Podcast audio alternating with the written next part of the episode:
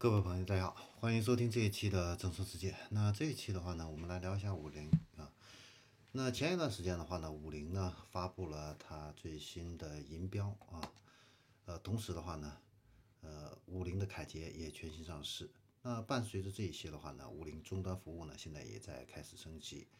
那在二零一二一年的话呢，五菱计划在全国啊建成至少三百家五菱的第四代形象店。所以说这个的话呢，对于一些看好五菱未来发展的这样的一些投资人的话呢，应该说是一个好事情啊，因为五菱最近的这样的一个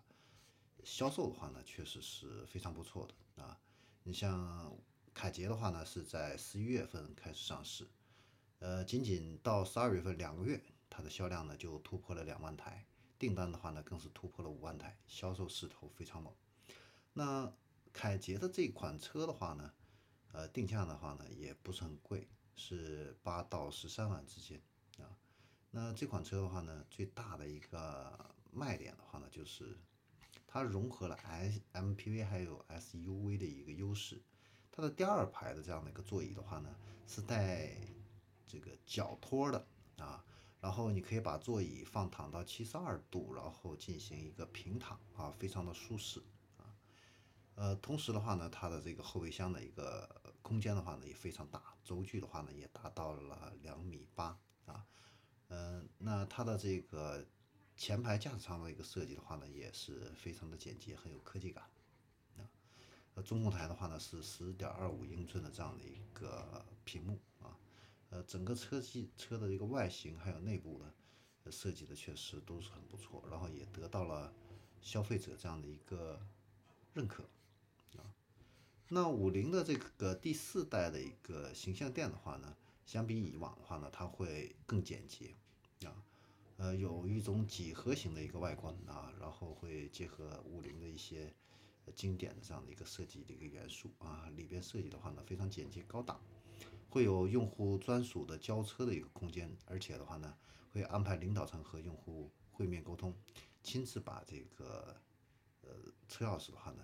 交给客户来提升这样的一个仪式感。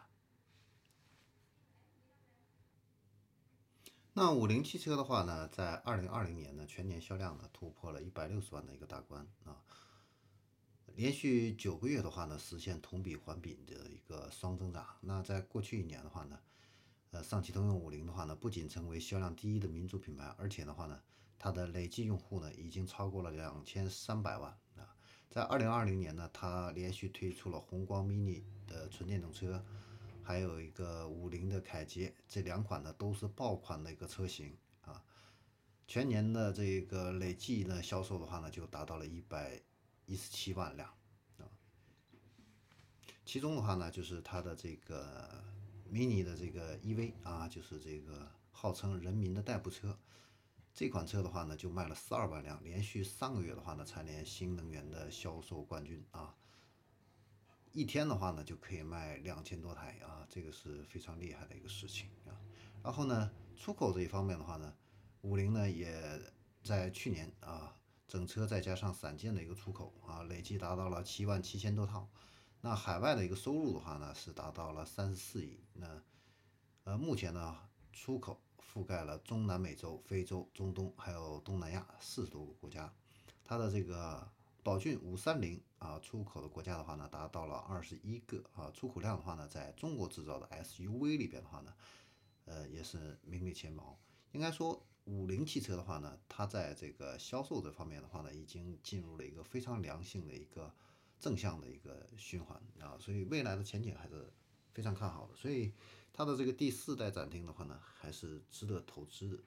好，那这里是众说之见，我们这一期的话呢，关于五菱就分享到这里，我们下期再见。